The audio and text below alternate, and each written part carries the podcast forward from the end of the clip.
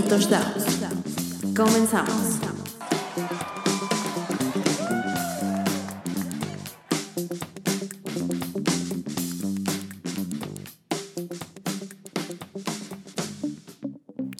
Hola, ¿cómo están? Bienvenidos una vez más a Entre Carreras y Touchdowns. Espero que estén de lo mejor y también espero que hayan escuchado el episodio del miércoles pasado donde hablamos eh, de Ryan Tannehill con, con Jorge Tinajero. Estuvo muy padre. Eh, si lo escucharon, qué bueno, me da mucho gusto. Compártelo. Compártanlo más bien con, con quien ustedes deseen. Pero bueno, comenzando eh, con el día de hoy. Espero que estén todos muy bien, que estén en sus casas, que se laven las manos y si tienen que salir a trabajar, amigos, háganlo con todas las eh, precauciones posibles. Y pues el día de hoy vamos a comenzar hablando sobre NFL. Oigan, pues hace 20 años, hace, hace 20 años, en el 2000, pues llegó Tom Brady a las filas de Bill Belichick y todo fue felicidad para el equipo de Nueva Inglaterra, para los, este, pues para los fans, para el equipo, para los fans nuevos, que todo el mundo sabemos, todo el mundo sabemos que hay fans nuevos o sea, del 2000 para acá y del 2005 y del 2010 y del año pasado para acá. Pero el año pasado, pues no fue el mejor de los años para los Pats. Recordemos que estuvieron a casi nada de perder la división y que perdieron contra Miami en la última semana y eso los llevó a jugar el wild card contra los Titans y los Titans les dijeron, hoy no, hoy no mi cielo, hoy no va a pasar. Y pues después de esto, todos vimos eh, que Brady no estaba muy contento y pues se fue, decidió irse a casi descansar a, Tampa, a Florida. ¿Y por qué les digo esto? Porque pues la verdad es que los Pats no son los favoritos este año para ganar el este de la americana. Y realmente no le sorprende a nadie. Es decir, los Bills el año pasado estuvieron a nada de ganar la división y este año va a pasar, o al menos eso pienso que va a suceder. ¿Por qué? Pues porque creo que las dinastías se acaban, las cosas se acaban y sobre todo las cosas se tienen que renovar. El equipo de los Pats va a entrar en, un, en una etapa de renovación. Y va a ser interesante ver cómo, va cómo van a funcionar las cosas si, sin Tom Brady. Que quieran o no, Belichick no es nada sin Tom Brady, Tom Brady nada sin Belichick. Entonces, pues no, definitivamente este año los Pats no son favoritos, no lo digo yo, lo dice el mundo, no son favoritos para ganar el este de la americana. Y se pronostica un 9-7, es decir, 9 juegos ganados y 7 perdidos. No se pronostica una, una racha perdedora, pues la, división y, su calendario les da para, para poder tener una, una, una temporada ganadora. Sin embargo, sí veo que estén un poco lejos de poder al menos llegar a una final de conferencia. Digo, Belichick no es Dios, puede hacer mucho eh, si tiene el talento necesario, que realmente en estos momentos con, la con las renovaciones, eh, pues sí va a ser un poco complicado que, que, vayan a lograr eh, un objetivo tan grande como llegar a una final de conferencia. Sin embargo, pues no pasa nada, amigos. Así son las cosas. Los equipos tienen que renovar, tienen que venir gente nueva.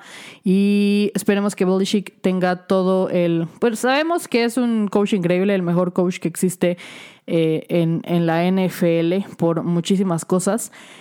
Y nada, pues esperemos que, que, dentro de unos dos, tres años podamos ver de nuevo los Pats como lo son. Y por cierto, o sea, a ver, ya dejen de pensar ustedes que son fans de los Pats, dejen de pensar que los odiamos. Al menos yo, yo, yo, yo, Paulina, estoy hablando por mí.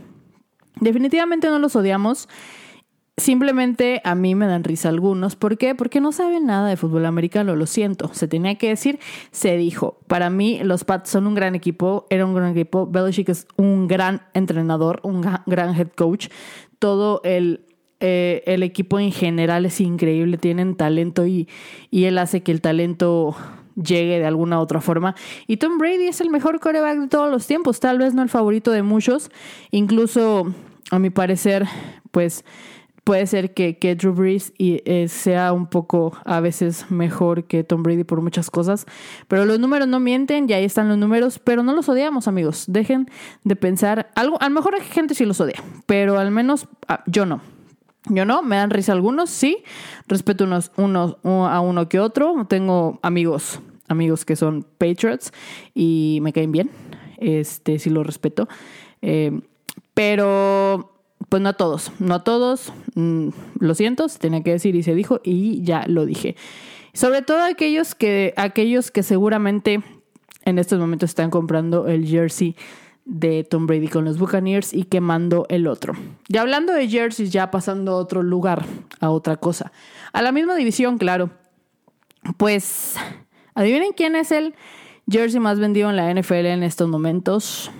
Como no me van a responder, se los tengo que decir. Tua Tagovailoa. Me encanta decir Tua Tagovailoa. Es una cosa, no sé, se siente bien decirlo. Es, es un poco difícil. Y no voy a decir todo el nombre porque ese, ese, ese está más difícil. Algún día se los diré. En estos momentos no, no va a pasar. Pero bueno, Tua, Tagovailoa, ven, ya me equivoqué. Eh, el nuevo, al parecer, el nuevo coreback de. Bueno, si es el nuevo coreback, no sé si suplente o va a entrar desde el inicio, va a dejar a, a, Fitzpatrick por ahí en la banca. No lo sé, no tengo idea. Pero si es el jersey más vendido de la NFL en estos momentos, solo arriba, o más bien abajo, está el de Tom Brady con los Buccaneers.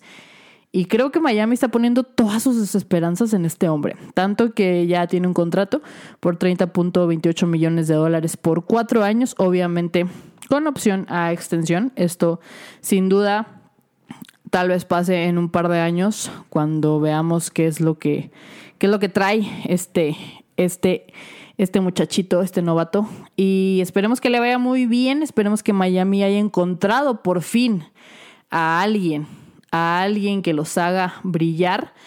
Y pues nada, pues nada, creo que por ahí están. Si ustedes van a la página de los, de, los Dolphins a, buscar el jersey, no sé si todavía lo va a encontrar. No tengo idea si esté sold out. Simplemente sé que es el más vendido en estos momentos. Y esperemos, esperemos que esta temporada sea muy buena y que para él y, su, y para, los, para Miami en, en general, para todo el equipo, pero que no salgan sus lesiones. Acordemos que Tua Tagovailoa estaba lesionado, tuvo una lesión un poco fuerte. Sin embargo, pues el talento lo tiene y hay que sacarlo adelante. Por otro lado, por otro lado, creo que todos somos los fans de los Raiders en estos momentos. ¿Por qué? Porque ya compraron todas las entradas para la temporada 2020. O sea, no sabemos qué va a pasar, pero ellos ya tienen sus entradas. O sea, así estamos todos ahorita, ¿no? Todos queremos que ya pase todo sin, y no sabemos qué va a pasar.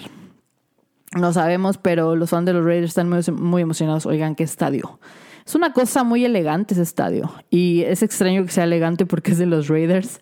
Pero es muy bonito. Está precioso. Eh, este, ojalá algún día pueda conocerlo. Deberíamos ir a Las Vegas. Si quieren ir a Las Vegas, vámonos todos. Díganme y yo me voy con ustedes. Pero es muy hermoso el estadio y ya no tiene, ya no tiene asientos para esta temporada. Y qué bueno, qué bueno, porque seguramente costó muchísimo, muchísimo dinero a la organización de los Raiders. Y pues nada, nada, los fans de los Raiders están muy emocionados. Y volviendo al tema un poquito de, Tom Brady, ya saben que aquí este, este bonito episodio de los sábados es para chismear un poquito de las cosas que están pasando, o para yo chismearles un poquito de las cosas que están pasando. Y antes de irnos con el béisbol, que es el tema fuerte del día de hoy, porque pasan tantas cosas. Este. Pues ustedes qué piensan, amigos? Es que, o sea, yo ya sé que ya pasó mucho tiempo de que Tom Brady firmó con, con Tampa Bay. Pero, o sea, ¿ustedes qué dicen? Yo pienso, o sea, mi pensar es como, ¿saben qué? 20 años, ya lo di todo, ¿ya qué? Pero si me pagan por ir a Florida a jugar slash descansar en una casa, justo otra vez, en Florida, y pues nomás voy como que aviento pelotitas un rato y ya me regreso a mi casa a dormir. O sea, y aún así me pagan millones de dólares yo creo que es un buen deal. ¿O ustedes creen que va por todo? O sea, vayan, díganme, vayan y díganme a mi, a mi, ¿cómo se llama? A mi Instagram. ¿Qué piensan ustedes? ¿Estoy en lo correcto o ustedes piensan que Tom Brady quiere decir, quiero otro maldito anillo de Super Bowl? O sea, a mí se me hace que ya quiere descansar en su casa, ya todo muy a gusto, todo muy cool, qué padre. Sin presión alguna, pero va a vender demasiados boletos. O sea, es negocio para todos, ¿saben? Es negocio para los Buccaneers, eh, eh, es negocio este, para, para, para Brady, para su familia. Poder descansar en un lugar donde a lo mejor, eh, pues ya más, es que Tampa se me figura como ese lugar donde se van los viejitos a, a jubilarse, no sé, pienso en algo, en algo por el estilo. Y es un muy buen lugar para, para retirarse ya de fútbol americano. Definitivamente sí. Y te pagan pues, mejor, ¿no? Y pues así el tema. Pero vayan y díganme a mi Twitter, a mi Instagram. Recuerden que es arroba Pauli más 10. Vayan y díganme que ustedes qué piensan sobre, sobre esta decisión de Brady de irse. Porque justo estaban durante la semana había muchas especulaciones. Todos sabemos que Tom Brady, pues tampoco es como que le hablaba muy bien a, a, a Josh McDaniel, el el, este, el coordinador ofensivo de los Pats. Eh, todos vimos ciertas imágenes donde Brady le estaba gritando y pues no estaba cool. Entonces hubo muchas teorías conspirativas de que él había salido por su eh, relación tan horrible que tenía con él. Pero justamente Brady desmintió y dijo, no, para nada, yo pues no. No fue por eso, dejen de estar diciendo cosas. Entonces ahí fue cuando me surgió la duda y dije, pues bueno, entonces ¿por qué? ¿Por qué esa decisión de retirarse en otro lugar que no es Nueva Inglaterra? Y yo pienso que fue para retirarse y descansar un rato como todo un campeón máximo del Super Bowl. Pero bueno, ya, para terminar con la NFL, pues esta temporada, o sea, de verdad que esperemos que si, eh, si exista, si hay una temporada 2020 y que el 10 de septiembre podamos ver, por favor. Aunque tal vez si usted vive allá en, en Estados Unidos, tal vez no pueda ir a muchos estadios, ¿no? Y qué mal, pero qué bonito es ver fútbol americano, cualquier deporte. La verdad es que justo un pequeño paréntesis, la Bundesliga, Bundesliga, no tengo idea cómo se dice amigos, pero esa cosa de fútbol ya va a empezar y todo el mundo está muy feliz y eso me da mucha felicidad. O sea, yo no voy a verlo evidentemente, pero qué bueno que mucha gente le dé felicidad poder ver fútbol o poder ver cualquier deporte y que eso, eso siento que da como un poco de esperanza, ¿no? Que ya se reabran estadios y que se pueda ver eh, por la tele eh, los partidos, eso está muy padre, está muy cool. Hasta cuando cuando aquí en México empezaron con lo de la I, I Liga MX, hasta me, emocionaba un, uno que otro video que veía por ahí de Martinoli y el doctor eh, García narrando los juegos. Es divertido, amigos, es divertido y está padre. Y es bonito ver que mucha gente ya está muy contenta porque va a empezar. No sé si se dice Bundesliga, o sea, no me digan nada porque no tengo la menor idea de cómo se dice. Yo no sé nada de fútbol y ni me gusta, pero si usted está feliz por eso, qué bueno, me da mucho gusto. En fin, NFL, la verdad es que aquí les voy a dar como lo que yo pienso o quienes pienso que van a ser los récords ganadores de esta temporada. Es un top 8 de equipos. Y como primer lugar tenemos a los Chiefs que, amigos, a mi parecer no tienen al mejor coreback de la NFL. El mejor coreback de la NFL se llama Russell Wilson. Y desgraciadamente está en la división de los 49ers, pero no pasa nada. Estamos cool, todos queremos a Garoppolo. Pero bueno, primero, Chiefs 14-2 a los Saints con Drew Brees en sus últimos dos años, tal vez. 13-3. La verdad, ya con Emmanuel Sanders esperemos que por favor, por favor, Drew Brees gane un Super Bowl.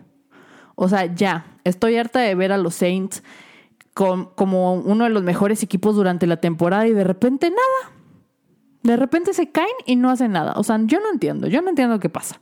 Yo no entiendo qué pasa con Nueva Orleans. La verdad no tengo la menor idea. Eh, como tercero, a mis 49ers preciosos del alma, 13-3. A los Ravens, con ese coreback que corre más de lo que pasa, 12-4. A los Seahawks, con el mejor coreback, no solo de la nacional, sino también de toda la NFL. Los tengo con 10-6. A los Bills, sí, justamente a los Bills, 10-6 también. A los Packers, del no sabemos qué va a pasar más bien del Aaron, no sabemos qué va a pasar con el Rogers 12-4. Y a Tampa, a Tampa Bay 9-7. Pues el señor Brady está acostumbrado a los récords ganadores, a los récords ganadores, así que sí, 9-7. Ya, pues terminamos con la NFL, amigos, con ese top 8 de, de los mejores equipos que van a pasar esta temporada. Y ahora sí, me quiero ir de lleno con este tema que me tiene mal. Me tiene mal. Y aquí va a haber mucha polémica, porque este, este, este tema es de polémica sí o sí. Resulta que el 26 de marzo, cuando ya supimos que no iba a haber eh, béisbol de las grandes ligas por algún rato, se llegó a un acuerdo donde a los jugadores se les iba a pagar del 26 de marzo al 24 de mayo. Y pues evidentemente no iban a jugar, no iban a hacer nada, iban a estar en sus casas y todo muy cool. Se les iba a pagar un porcentaje de su sueldo, no un sueldo completo. Y a jugadores como Garrett Cole, como Mike Trout, que tienen contratos extremadamente millonarios, pues más o menos estaban recibiendo como 5 mil dólares al día. 5 mil dólares al día, que ahorita son, no sé, eh, 100, 150 mil pesos, 130 mil pesos, no tengo la menor idea, al día.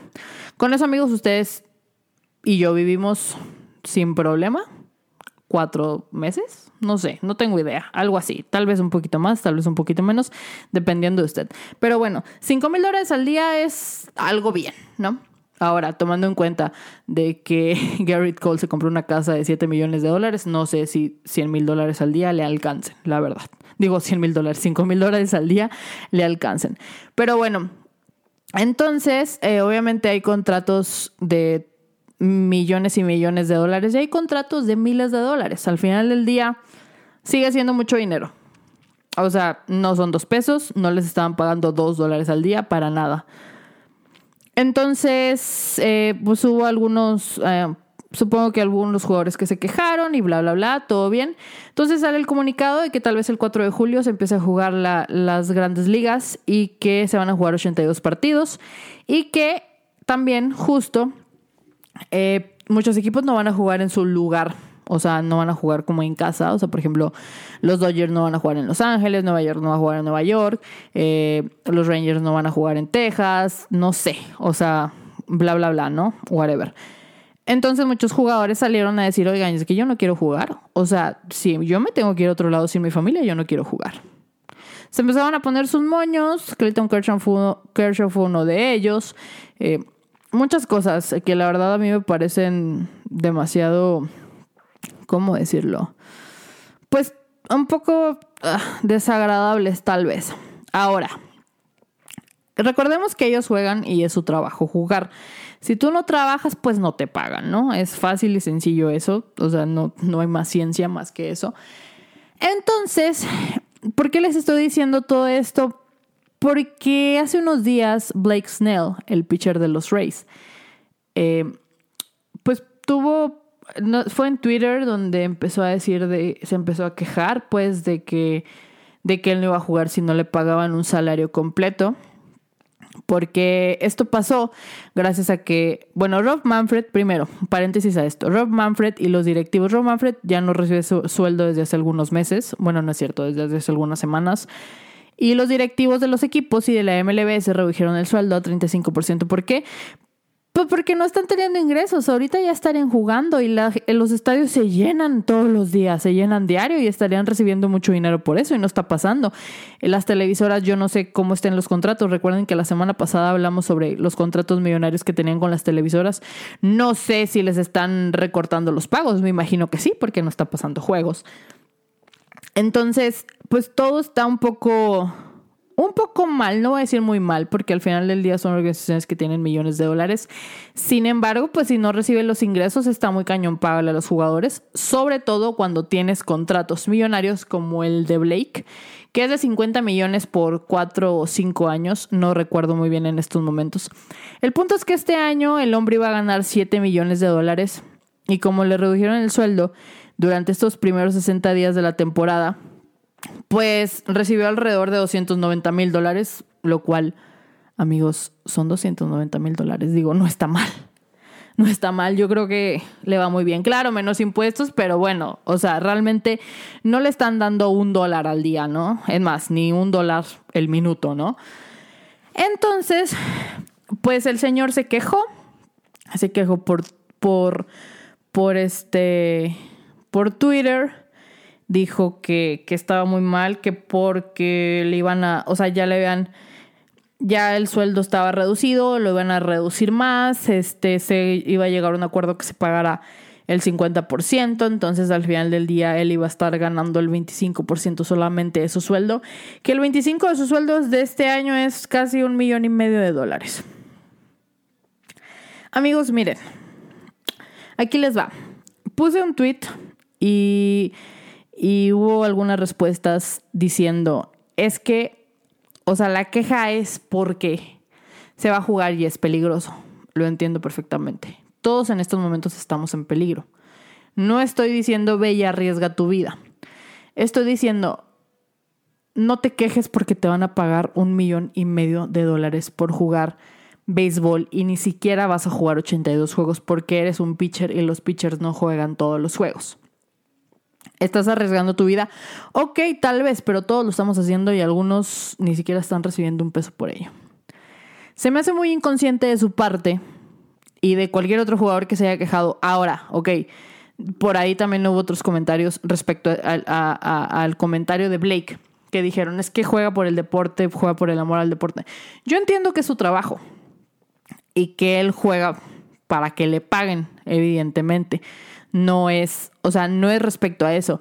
Es respecto al quejarte de que te van a dar un millón de dólares en una situación de estas por hacer algo que, amigos, esto lo voy a decir.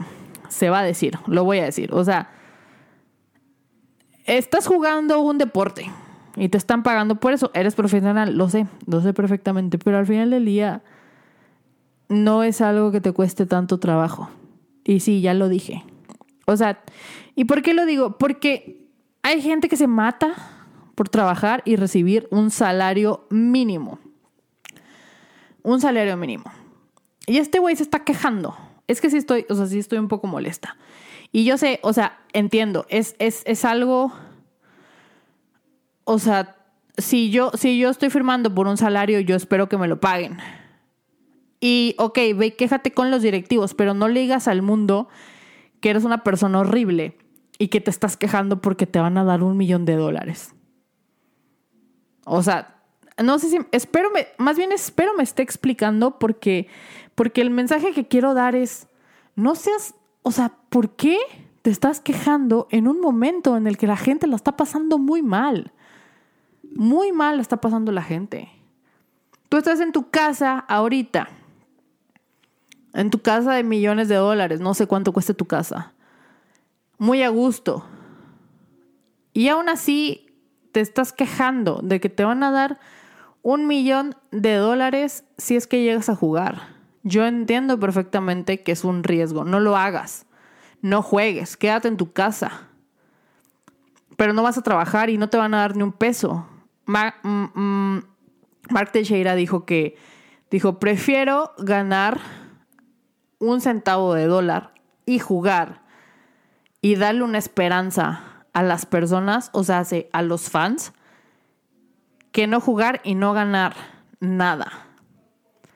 Yo entiendo, no quieres arriesgar tu vida y, se entiende perfectamente. Pero también lo veo del lado de todas maneras, o sea, vas a arriesgar tu vida, ok. Y ni siquiera tanto, porque eres un pitcher. Y no vas a jugar todos los días. Y yo creo que las medidas van a ser que si tú no vas a jugar, no vas a ir al estadio. Me imagino. Entonces, no sé. Supongo que va a haber protocolos demasiado altos, no va a haber gente en los estadios. O sea, va a haber muchas cosas que, que te van a beneficiar a ti como jugador. Y te van a pagar un millón de dólares o poquito más. No sé realmente, no hice las cuentas de cuánto iba a ser.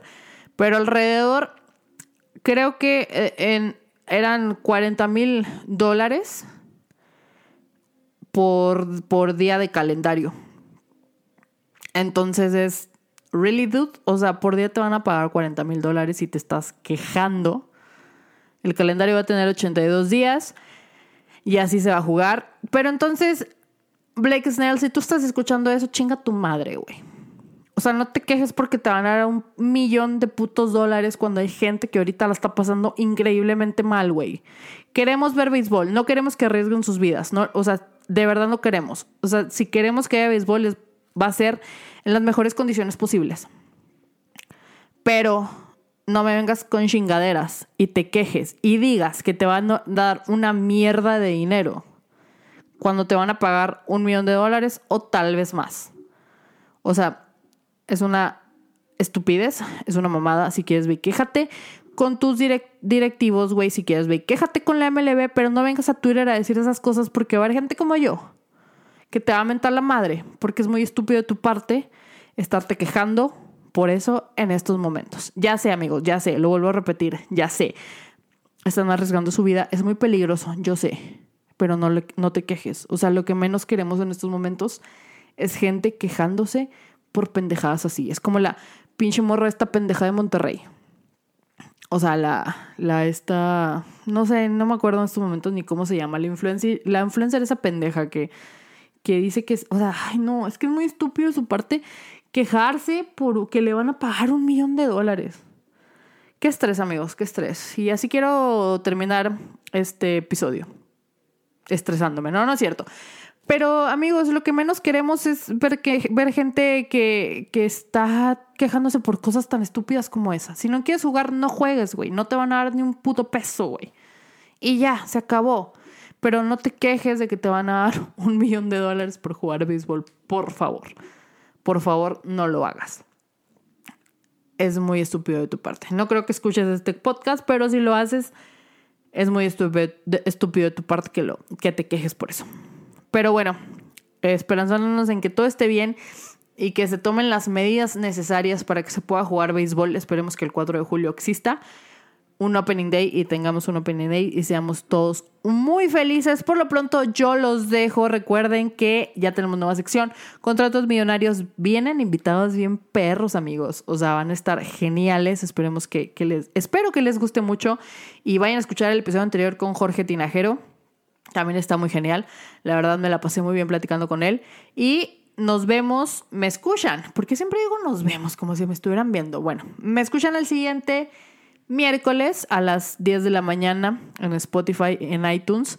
Y esto fue entre carreras y touchdowns. Amigos, cuídense mucho, no salgan de su casa y por favor, lávense las manos. Si tienen que salir de su casa, por favor, tomen las precauciones. El 18 de mayo ya empiezan eh, el desconfinamiento, desconfinamiento, no sé cómo se dice, algo así. Bueno, sí sé, pero bueno, whatever.